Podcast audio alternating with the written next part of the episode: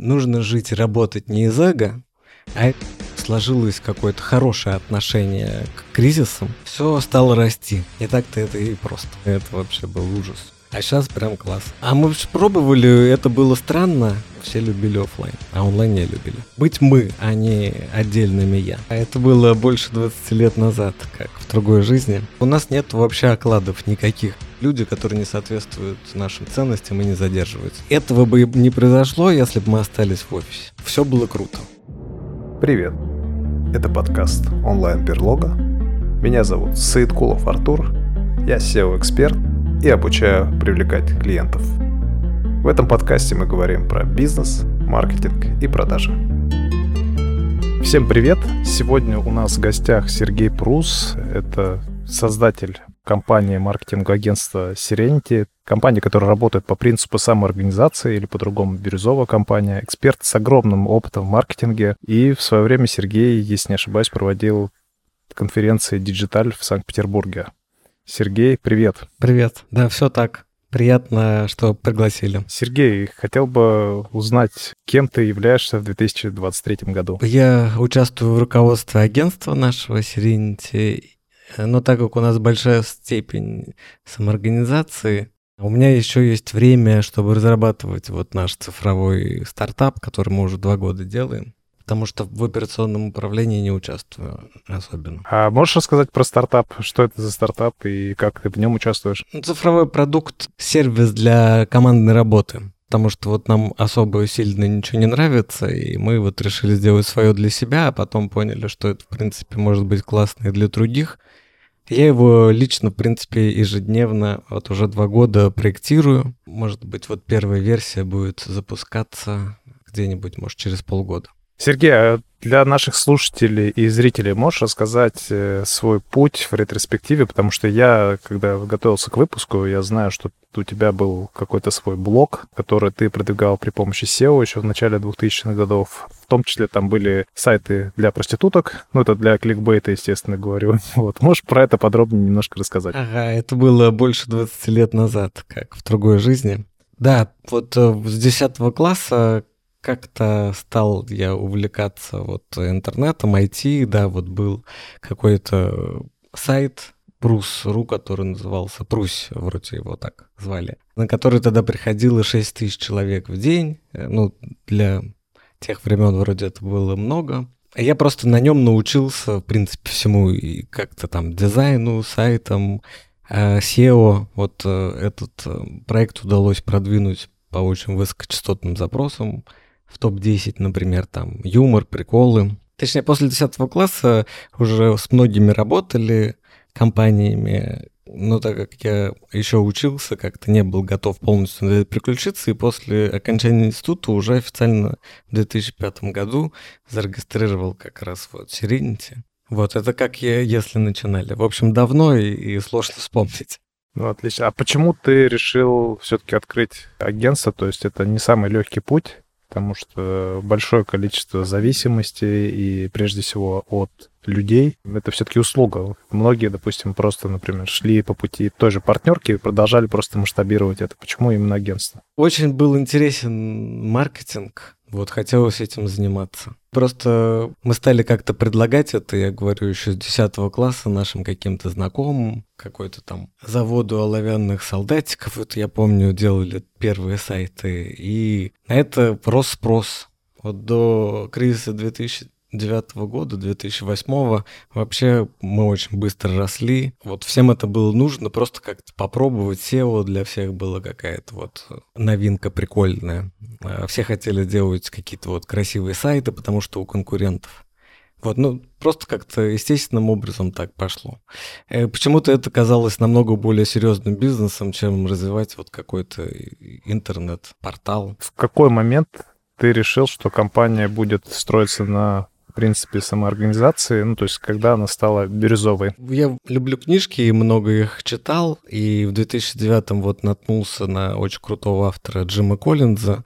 Он э, свою жизнь посвятил исследованиям, почему великие компании стали великими. И вот в то, что в исследованиях объединяло все эти компании, которые были намного эффективнее там, своих конкурентов, была децентрализация. И как-то вот э, после этого старался применять все эти знания, ну, такие вот культурные. Но вот такая по-настоящему прям полная самоорганизация у нас вот произошла после 2020 года, когда мы стали все на удаленке работать. Что вот удаленка без самоорганизации, без доверия, которое вот требуется в самоорганизации, как-то и невозможно. То есть, э, отвечая на вопрос, что где-то вот с 2009 года постепенно, постепенно занимался развитием культуры, вот, и почему-то вот мне кажется, что самоорганизация — это вот более эффективные какие-то структуры, чем классические иерархии, что это следующая цепочка эволюции в организации. Как выстроены процессы в рамках твоей компании? Просто можешь коротко рассказать? Я вот слышал о том, что есть некие баллы, есть некие оценки, фидбэки. Можешь чуть-чуть подробнее раскрыть это? В чем отличие самоорганизации от классических иерархий? В том, что в классических иерархиях большую часть решений принимает топ-менеджмент, а в самоорганизациях большую часть решений принимают сами люди, которые взаимодействуют там, с клиентами, разрабатывают продукты. И у нас, ну, какие-то такие свои инструменты развились. Например, в каких-то в классических компаниях наем занимается, там, может быть, HR и лидер направления. А у нас э, это вот как раз происходит на самоорганизации. Например, приходит человек, э, новый, кто-то из маркетологов, аккаунт, проект, он проводит самопрезентацию, как правило, собирается человек 10-15, все, кто хочет. Э, они его слушают и ставят оценки от этой самопрезентации. Если он набрал в среднем больше 7,5 баллов, то он проходит на следующий этап тестового задания, где также его слушают ребята и также оценивают. И там также, если он набрал больше 7,5 баллов, он с нами работает. Также у нас есть э, такая регулярная обратная связь. Э, сервис мы написали, раз в квартал запускаем, где ребята друг друга оценивают по десятибальной шкале, и мы каждый квартал видим, ну, какие получаются оценки, кто по каким ролям там наверху. Вот, и просто этот инструмент хорошо сработал, когда мы только его внедряли года 3-4 назад. Э, средняя оценка была примерно там около 6, а вот последнее время это где-то там больше восьми, средняя оценка, что отсеялись все вот ребята, которых низко оценили. Ну, и это регулярно происходит. Если вопрос вот про баллы был про это. А помимо баллов, что еще входит в принцип самоорганизации? Я расскажу еще, что это вот управляющая команда, то есть я не занимаюсь управлением как SEO, как э, я это делал раньше, когда мы были более такими классическими, работали в офисе. Сейчас агентством управляет управляющая команда, я всего лишь часть ее, это где-то там 5-6 человек, которые и, в принципе, решают, как э, работает агентство. Что вот из такого еще про самоорганизацию на что вот у нас полная открытость, все видят вообще всю информацию, кто сколько зарабатывает, сколько зарабатывает компания и так далее. А чтобы она работала, это самоорганизация. Вот у нас есть э, гайды, то есть э, мы этому очень сильно посвящаем внимание, чтобы люди могли полноценно как-то сами обучаться всем процессам. Также у нас, конечно, есть наставники у всех ролей. Вот, а, например, э, такая вот сильная самоорганизация в нашем маркетинге Serenity. Там ребята сами себе ставят, сколько они хотят за текущий месяц получить за эту работу. Ну и, в принципе, как-то самоорганизовались с планированием этого всего. А доход от чего зависит? Ты сказал, что, во-первых, все видят, кто сколько зарабатывает. Я правильно понимаю, что ну, доход, наверное, зависит прежде всего от входящего потока, то есть от того, сколько компания зарабатывает. Можешь просто пример привести? Важное отличие еще какое, что у нас нет вообще окладов никаких. То есть у нас все получают за результат. То есть, когда есть оклад и офис, вот надо контролировать человека, чтобы он работал, да, это время, которое ему заплатили. А когда все получают за результат, то есть их мотивация совсем другая. Там у нас, э, например, если э, команда потеряет проект, уйдет там клиент, э, то все теряют в реальных деньгах. Вот, и у всех складывается именно из проектов. Например, вот мне пару дней назад написал один из наших аккаунтов, вот похвастался, что в, в сентябре у него 400 тысяч получилось.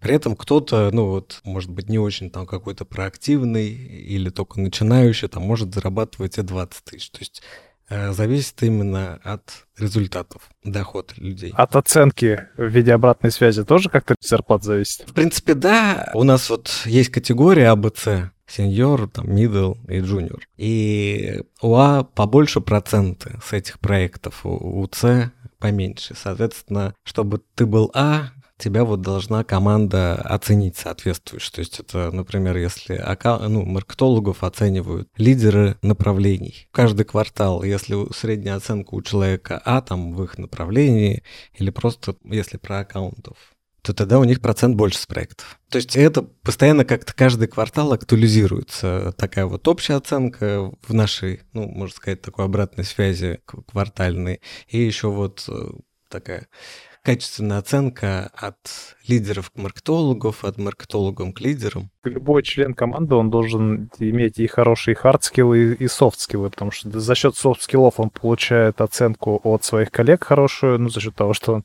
А за счет хардскиллов, ну, понятно, есть результат в виде входящего потока. Да, то есть э, у нас вот есть ценности сформулированы, например, что нам вот важны скромные люди. По всем этим ценностям, которые сформированы, тоже вот как раз происходит эта оценка квартальная, поэтому вот люди, которые не соответствуют э, нашим ценностям и не задерживаются, ну, например, какие-нибудь там сильно эгоистичные какие-то люди, которые хотят как-то самоутверждаться постоянно за счет других, то есть таких у нас не бывает.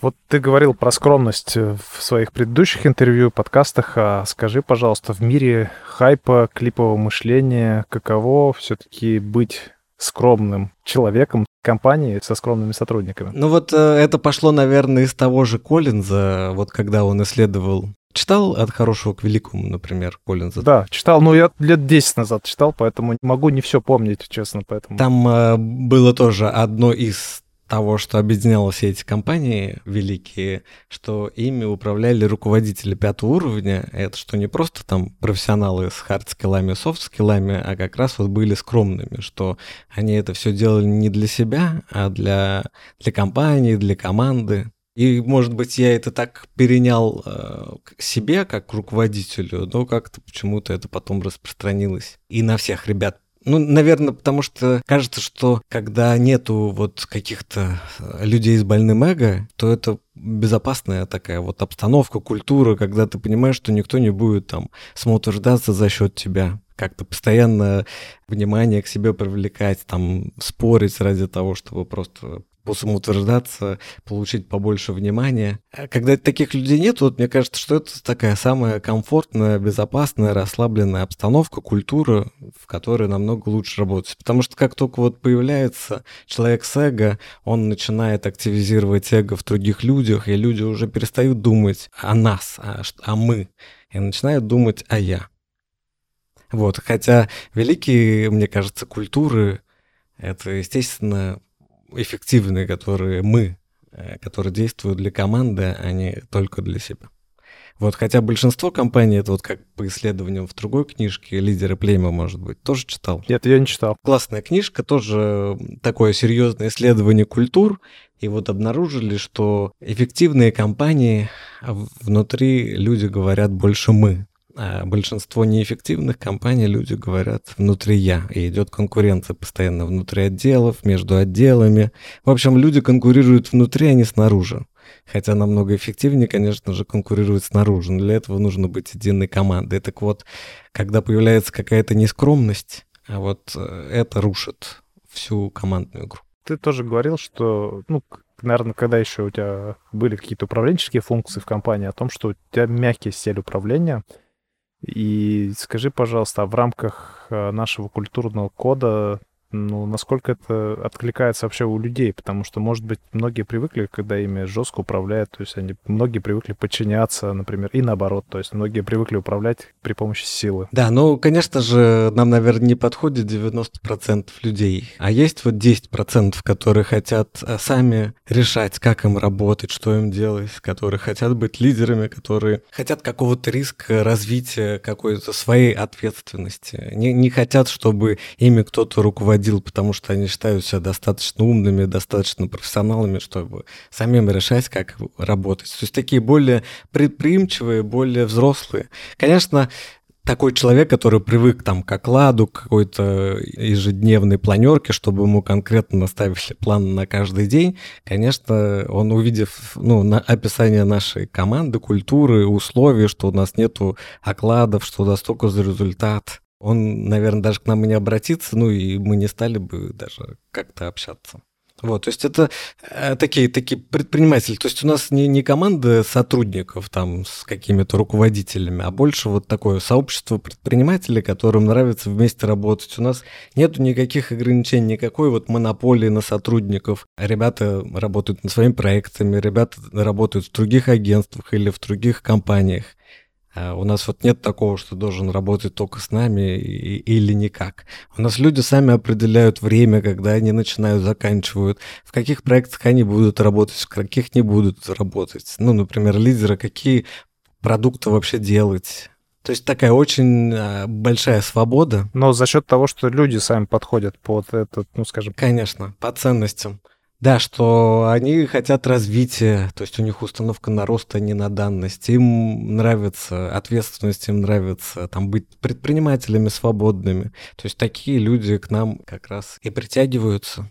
С такими мы и работаем дальше. А если брать показатели, то с момента, как ты перешел, ты говоришь, в 2020 году уже полностью перешел на эту модель, э, как изменились показатели в самой компании? Все стало расти. Потому что я вот не могу столько контролировать, столько направлений, уже вот создаются много продуктов, в которых я вообще совершенно не участвую, они классные, они полезны, они хорошо делаются, они хорошо развиваются, без моего какого-то участия.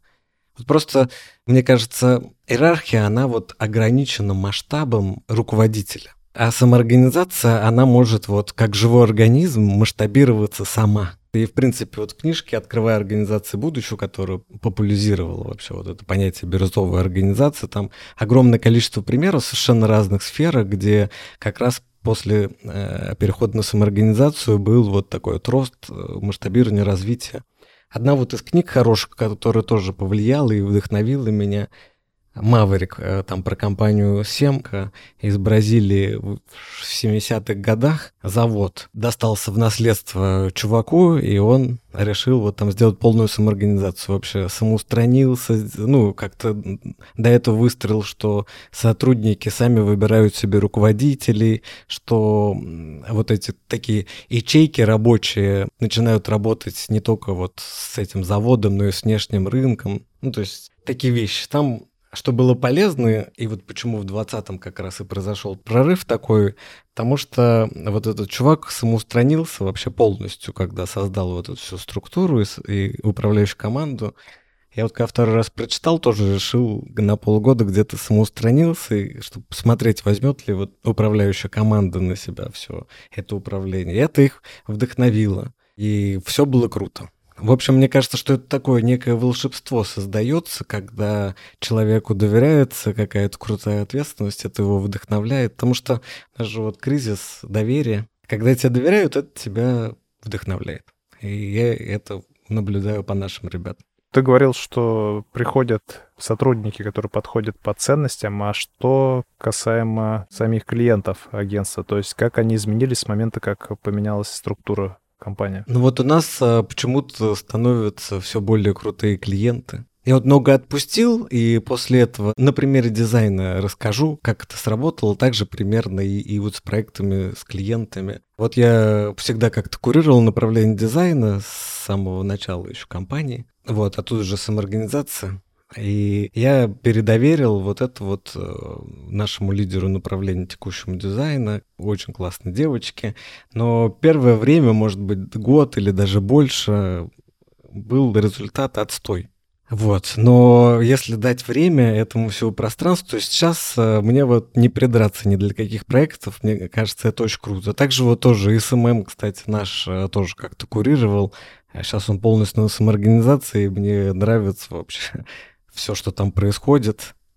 Вот, то есть э, научить людей как-то вот этой ответственности. Соответственно, так как люди выбирают, ну вот команды выбирают клиентов, которые им нравятся, э, с которыми у них э, получаются хорошие отношения, взаимопонимание, мне кажется, что и с клиентами складываются какие-то такие, может быть, нестандартные, более глубокие отношения. В общем, у нас э, достаточно много клиентов, которые работают с нами очень долго, и много вот таких более крупных приходит клиентов. И я в этой операционке вот последние три года точно именно там в работе с клиентами, с продуктами нашими вот не участвую. Смотри, звучит все очень классно, но скажи, пожалуйста, а бывают ли все-таки какие-то моменты в связи с тем, что не те люди, например, в компании были, да, ну, которые, может, ушли, или наоборот, приходили какие-то клиенты, которые совсем не подходили по ценностям, которые хотели, например, вами там пользоваться как сотрудниками и при этом управлять, не знаю, как диктаторы. Были ли подобные ситуации? Можешь о нескольких таких ситуациях рассказать? Ну, я думаю, мы таких встречаем на каких-то пресейлах. Просто у нас такая культура уже самоорганизации, что никто бы как-то не смог бы уже работать с каким-то диктатором. Поэтому если такие встречаются, мы просто с ними не работаем. Потому что тоже с клиентами хочется вот как раз на, на равных партнерстве, что клиент часть команды, и мы вместе делаем классный результат и получаем удовольствие от совместной работы. Насчет э, сотрудников, просто тоже, может, это звучит классно, потому что мы шли к этому очень долго. А вот чтобы команда превратилась вот в ту, о которой я мечтал, я имею в виду про соответствие, чтобы все соответствовали вот определенным ценностям, это произошло только, наверное, года два назад. То есть э, вот нам сейчас будет 18, где-то 16 лет мы шли вот полномерно к этому, чтобы люди, которые не подходят, не работали с нами, и оставались только те, которые нам подходят. Вот, и тогда это вот ощущаются каким-то волшебством. Но если вспомнить, что это долгий и сложный путь, то не так-то это и просто. А что касается сотрудников, то они разбросаны по всему миру. Если сейчас офиса как такового нету, я так понимаю, да? То есть или есть, но он операционно? Ну, только для одного бухгалтера, да. А вообще то, что мы отказались от офиса, это было вообще сам, ну, одним из самых лучших для нас решений, потому что офис очень жестко тебя ограничивает людьми из этого города. А сейчас мы работаем с людьми из всего мира. У нас появляются, ну вот мы еще не только по России, а именно в мир хорошо так масштабируемся. У нас уже много клиентов, где-то процентов 30 не из России. И вот развиваются так вот партнерства, что мы начинаем работать с клиентами из Америки. Вот с таким же похожим партнером недавно разговаривали, надеюсь, там тоже получится с клиентов из Израиля, которые масштабируются на мир. Этого бы не произошло, если бы мы остались в офисе. Эти клиенты — это экспаты русскоязычные или это прям нейтивы, которые находятся там? Сейчас пока большая часть — это экспаты. Совсем немножко у нас было один или два проекта всего лишь. Но мы еще только все переводим. Мы хотим, конечно, перейти на англоязычный рынок и активно все переводим. Наш сайт, наши соцсети. То есть пока вот как раз такой компании масштабно не запускаем, потому что в процессе все перевода. Вот, но развиваются у нас партнерства. Именно так вот, видимо, они как-то по нетворкингу происходят. Но вот находится партнерство, где вот можно хорошо объединяться там для зарубежных клиентов. Потому что вот такой инсайт, мы поговорили с ними про американский рынок и про израильский рынок и поняли, что там специалисты чуть ли не в пять или даже больше раз дороже, чем наши специалисты русскоязычные получается очень выгодно можно сотрудничать. А уровень у нас, причем даже лучше во много лучше, как будто бы. А в чем лучше? Ну вот э, у нас почему-то очень способные люди оказались. Ну вот, например, у нас есть Яндекс, у нас сейчас есть Тинькофф. Например, мы же знаем, что по банкам это лучшие в мире банки онлайн, которые у нас в России. Ты сказал, что не участвуешь в операционных процессах. То есть я помню, ты тоже смотрел одно из твоих интервью, где ты говорил, что ты, в принципе, можешь вообще ничего не делать, а процессы идут. А чем ты тогда увлечен, чем ты занимаешься сам? Что тебя интересует, прежде всего? Я, конечно, самоустранялся тогда сильно в тот момент, когда я об этом говорил. Сейчас я, конечно, больше вернулся в это все, и я просто как как часть управляющей команды. Помогаю, может быть, находить компромиссы, когда вдруг там какие-то разные позиции, или просто мое мнение, как еще одно, есть. А так э, я вот об этом рассказывал в начале, что делаем наш цифровой продукт, цифровой стартап, вот это масштабная история, потому что, да, агентство это очень сложно, это услуги, и, конечно же, лучше производить продукты. И мы вот очень долго как раз вот страдали, что не было такой перспективы на вот масштабируемый крутой продукт. А два года назад это появилось, и меня это прям очень радует, что можно к этому двигаться. Помимо этого, я еще нашим зрителям и слушателям скажу о том, что ты проводишь подкасты и приглашаешь, назовем там, звезд маркетинга. Скажи, пожалуйста, в чем мотивация именно в подкасте? Кроме того, что тебе, очевидно, наверное, есть, приходят клиенты в агентство, но я думаю, что, наверное, есть какая-то другая еще мотивация. Ну, еще пока нет. Мы просто начали, по-моему, всего лишь три выпуска было. Да, вот как ты говорил, мы до этого были такие более активные в пиары и делали вот такую масштабную конференцию в Питере много времени. Вот, но это было так сложно и вообще, мне кажется, так неправильно, что вот сейчас хотелось найти какой-нибудь тоже пиар, но совсем вообще простой, без вот нервов. А это как раз аудиоподкаст. Я просто интроверт, а мне приходилось выступать на этих наших конференциях. Короче, было куча стресса. Ну, вообще, мероприятия масштабные проводить, это очень стрессово. Общем, мне кажется, что надо было изначально вместо этого всего, вот я нашел два для себя формата. Это где не надо ни, никаких выступлений, никакого видео. Это вот у меня канал в Телеграме и подкаст аудио с классными брендами. Расскажи немножко про конференцию. Ты сказал, что это было не совсем правильно, но тем не менее это была очень масштабная конференция. Можешь рассказать вообще, с чего родилась идея, как она реализовывалась и почему вы от нее отказались? Это тоже вот очень давняя история, что сложно вспоминать, но попробую. Наверное, казалось, что это весело, что это хороший пиар. Вот, но тогда не было понимания, которое, наверное, как-то очевидно, вот о нем, о котором говорил Питер Друкер, что самое важное — это выбрать правильное поле для игры. Ну, то есть, как мы сейчас понимаем, что это там, например, цифровые продукты, они хорошо масштабируются. Это вот правильное поле для игры. А конференция это очень... Я не встречал особо, чтобы никаких примеров, чтобы это был какой-то прибыльный бизнес и масштабирование. Ну, может быть, какой-то TED, хотя я не знаю вообще, зарабатывают ли они. В общем, с точки зрения бизнеса это все очень печально. Вот. И это не масштабируется. И это огромный вообще стресс, мне кажется, на пустом месте. То есть э, есть более простой пиар, который вот мы обсудили чуть выше. А с другой стороны, ведь можно было немножко реорганизовать и из конференции сделать учебный центр. То есть у тебя был доступ к экспертам. Мы пробовали. А, пробовали, да? Да. У нас была и школа, когда вот, ну вот в пандемию все это, в общем, прекратилось в 2020 году. Была и школа, и конференция. Вот мы этим всем занимались, но просто сейчас в ретроспективе оцениваю, что это... Причем школа была у нас вот в офлайне в нашем офисе проходила. Это все было неправильно, и огромное количество времени, сил ресурсов потрачено не на правильные поля для игры. Вот это моя боль, и, наверное, такой самый сильный опыт, может, вот ошибка, которым можно поделиться, что самое вот важное — выбрать правильное поле для игры помимо времени, что ты потерял? То есть это принесло какие-то убытки, если я правильно понимаю? Последнее, да, что нас демотивировало. Мы подумали, что мы классные, и как-то поменяли полностью команду, и еще решили провести одновременно в Москве.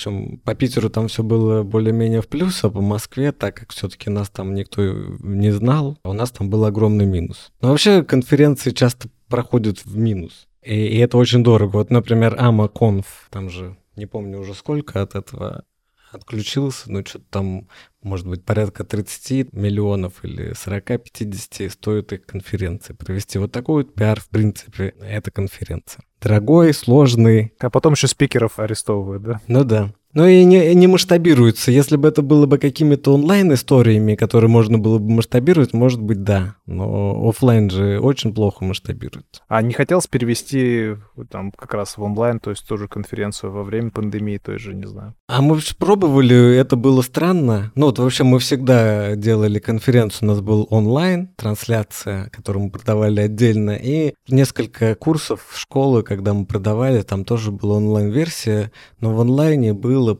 у нас, я не знаю почему, но процентов вообще 7. Там не больше 10 от общего количества. То есть почему-то, я не знаю, как сейчас. Сейчас, наверное, онлайн что-то другое должно быть. Но вот э, до пандемии как-то все любили офлайн, а онлайн не любили. Сергей, а вот если взять твой опыт, и если бы ты мог оказаться перед Сергеем, который только начинает создавать агентство, выстраивать все процессы, то какие бы советы ты сам себе дал? Вот я как раз пытался в предыдущем вопросе это предложить, что выбирать правильное поле для игры, то есть например, не рынок пейджеров, а какой-то очень перспективный, который большой, который масштабируется именно легко в мир, то есть вот э, выбирать классный, перспективный мировой рынок. Вот, они какие-то местечковые, там в каких-то небольших городах, э, какие-то там офлайн кустарные какие-то истории. А то, что может превратиться в что-то большое, масштабное. Вот это, мне кажется, самый такой большой урок. Я, может быть, не сразу это понял, а где-то вот в середине пути, совет бы в начало пути, что крайне важно выбрать правильных партнеров, правильную команду, потому что у меня было потеряно большое количество сил, энергии, времени, из-за этого, что вначале были выбраны неправильные, не с теми ценностями. И вместо того, чтобы заниматься классной работой, в таких случаях часто происходят разборки внутренние. Короче, выбирать партнеров таких и себе участников команды таких, с которыми не нужно выяснять отношения, кто круче, кто правее, а с которым можно классно творить и получать удовольствие от совместной работы, в общем, быть мы, а не отдельными я. Ты говорил в предыдущих интервью, что ты вдохновляешься биографиями великих людей. Даже сегодня у нас на беседе ты упоминал некоторых из них. Кто и что вдохновляет тебя сегодня? В первой части жизни, ну так, мне просто 40 уже, да, у меня были прям как будто и кумиры. Вот сейчас уже нету таких вот кумиров, и как-то уже хочется больше вот э, создавать что-то свое, чем впитывать чужое. Но у нас вот э, есть много крутых людей, которые вдохновляют. Э, для меня, ну, таким был как бы учителем маркетинга а это Стив Джобс. Мне кажется, что Apple круче всех делает маркетинг и до сих пор. Это люди, которые вот мастера как-то позитивно влияют на мир. Стив Джобс очень многих вдохновил людей э, делать классные продукты, которые вызывают классные эмоции. Меня э, реально Apple вдохновляла на то, чтобы вот заниматься маркетингом, потому что хотелось сделать тоже такой классный маркетинг. А скажи, пожалуйста, вот ты говорил, что было ряд ошибок допущено, да, в течение там своего карьерного пути. В момент, когда это все происходило, как ты все это переживаешь? Как ты дальше идешь? Особенно, когда происходят какие-то серьезные, эмоциональные, скажем так, не подъем, а наоборот, спады. Так, ну так как э, нам вот в этом году 18 лет, уже мы много кризисов таких прошли, в принципе, в компании, которые были общие, наши рукотворные. И, в принципе, мне кажется, так эволюционно сложилось какое-то хорошее отношение к кризисам. Например, ну, когда происходят какие-то там потери, кто-то там уходит важно из компании, э, там может быть клиент или еще там какая-то проблема. А вот э, я научился такому отношению, что появляется азарт сделать лучше, чем было. То есть э, фокус идет на этот азарт. Сделать лучше, чем было, и это вот удалось как-то передать и в культуру, и мне кажется, что так вот бодро и как-то вот с позитивом нам удается вот эти трудности встречать, преодолевать. То есть вот э, еще вот важный навык — это установка на рост, а не на данность. Есть очень классная книжка «Гибкое сознание». Не слышал? Да, не слышал. Вот она как раз э, о двух установках, что у большинства людей установка на данность, а вот у эффективных людей установка на рост, что они ищут каждое испытание, чтобы превзойти его, научиться на нем стать сильнее. В общем, э, фокус на росте и на азарте, чтобы сделать еще лучше, чем было. То есть вот, например, э, пандемия у нас было вот какой-то вот э, азарт и вдохновение, что если мы станем полностью онлайн, ну, мы к этому там старались давно как-то идти, что у нас не будет никаких границ, ну, как-то предчувствовали вот эти преимущества, которые сейчас есть, и это давало какой-то вот энтузиазм, хотя это может быть тяжело и страшно, но если ты нацеливаешься на то, чтобы вырасти и сделать так, чтобы было еще лучше, чем вот до этого кризиса, и фокусируешь на этом энтузиазме и азарте, мне кажется, это самая продуктивная реакция, чем уходить в депрессию там и ждать, когда все откатится назад. Ничего не предпринимай. Сергей, еще вопрос. Скажи, пожалуйста, как ты поддерживаешь собственную энергию, чтобы ее хватало. Я понимаю, что ты сейчас не так активно участвуешь в процессах, но тем не менее, все-таки с каждым годом, там, ну, мне 35, да, я понимаю, что все-таки у меня энергии в 20 лет было больше, чем мудрости меньше. Есть у тебя какие-то секреты, может быть, расскажешь о том, как это можно поддерживать на протяжении длительного периода времени? Двигаться без усилий. И это у нас вот как раз в культуре тоже есть. Без спешки, с удовольствием, с кайфом Потому что ты теряешь энергии на вот на непринятие или, допустим, когда ты не успеваешь ее восстанавливать, например, ты там работаешь много. То есть э, я это все, конечно же, прошел и тем самым вообще себя очень э, довел до какой-то очень сильной в свое время депрессии. Вот э, сейчас я просто не работаю много по вечерам, по выходным. Постоянно восстанавливаюсь. За день я восстанавливаю столько же энергии, сколько потратил, и за неделю также.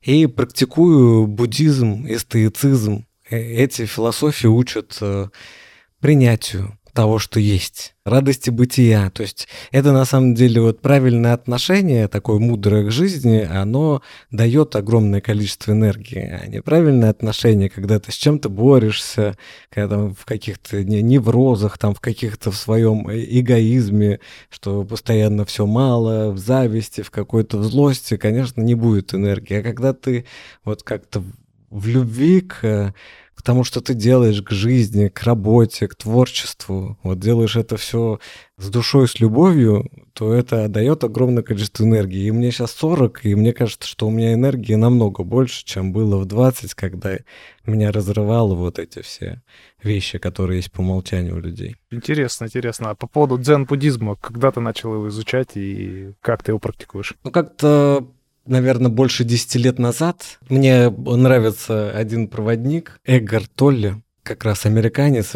и сейчас в Америке как новый Иисус, такой популярный, все его там любят.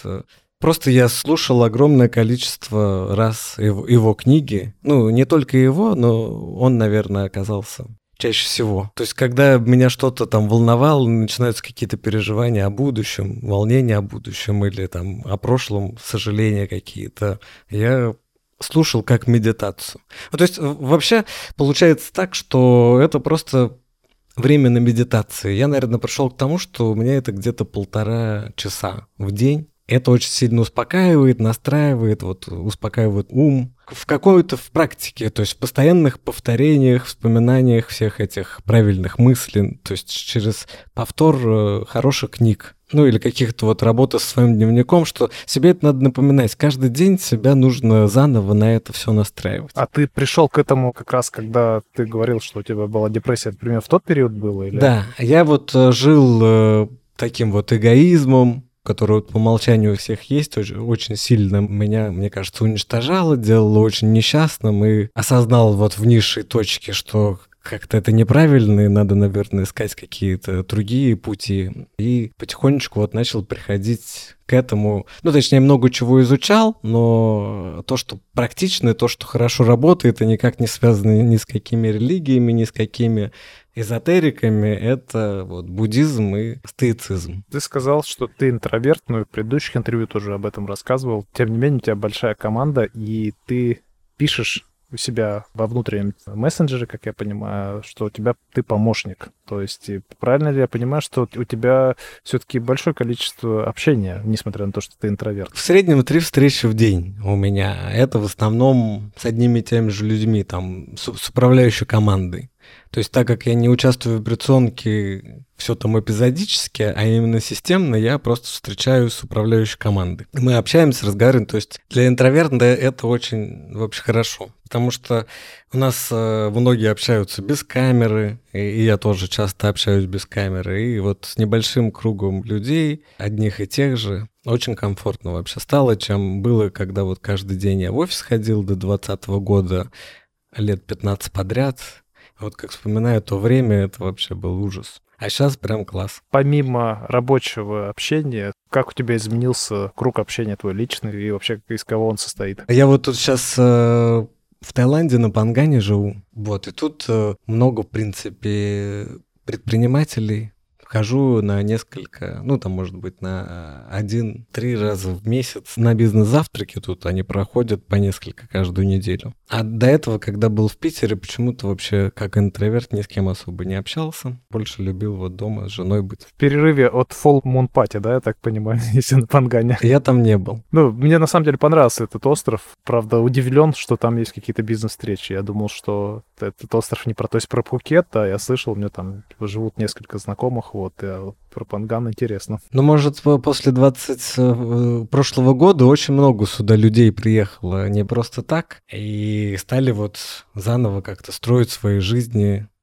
уже не в России, а тут, например, у кого там были строительные компании, там в Украине, в России сейчас э, они строят на Пангане, например. Какой контент ты потребляешь? Самый мой любимый контент — это книги. Хотя вот э, в наше время клипового мышления, конечно, это сложно, но у меня вот есть такой лайфхак. Просто хочется, да, постоянно как-то переключаться.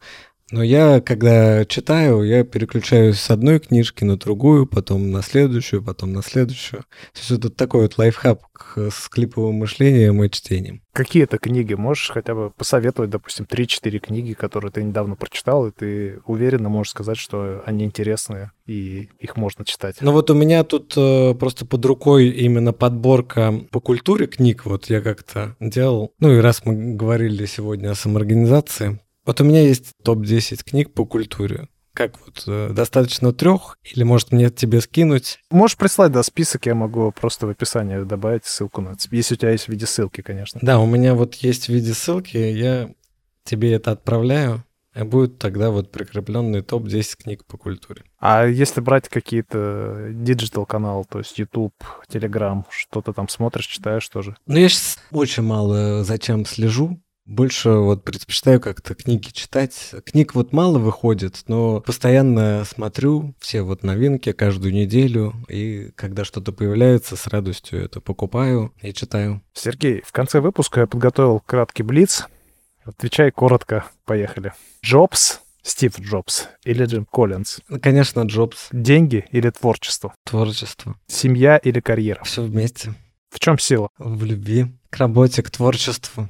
Чем бы ты занимался, если не твое агентство и твой продукт, который вот сейчас тоже развиваешь? Это уже такое мое самое любимое. Если бы не это все, наверное, стал бы психотерапевт. Сергей, хотел бы попросить краткое напутствие всем нашим слушателям и зрителям. Поделюсь э, краткой историей. Панганской, вот э, был тут день рождения у меня первый, который тут встречал, и мы его встречали под грибами, тут это все легализовано. И вот какой у меня был вывод вообще после этого трипа, что нужно, ну, для себя и вот шарю для всех, что нужно жить и работать не из эго, а из любви. Классно. Спасибо тебе большое, Сергей. Благодарю, что принял участие. Всего тебе наилучшего во всех твоих начинаниях. Спасибо тебе и тебе тоже удачи. Всем счастливо. Всем пока. Это был 24 выпуск подкаста онлайн-берлога. Подписывайтесь, оценивайте на тех площадках, где вы это слышите. Благодарю за ваши репосты и всего вам самого наилучшего. Всем пока.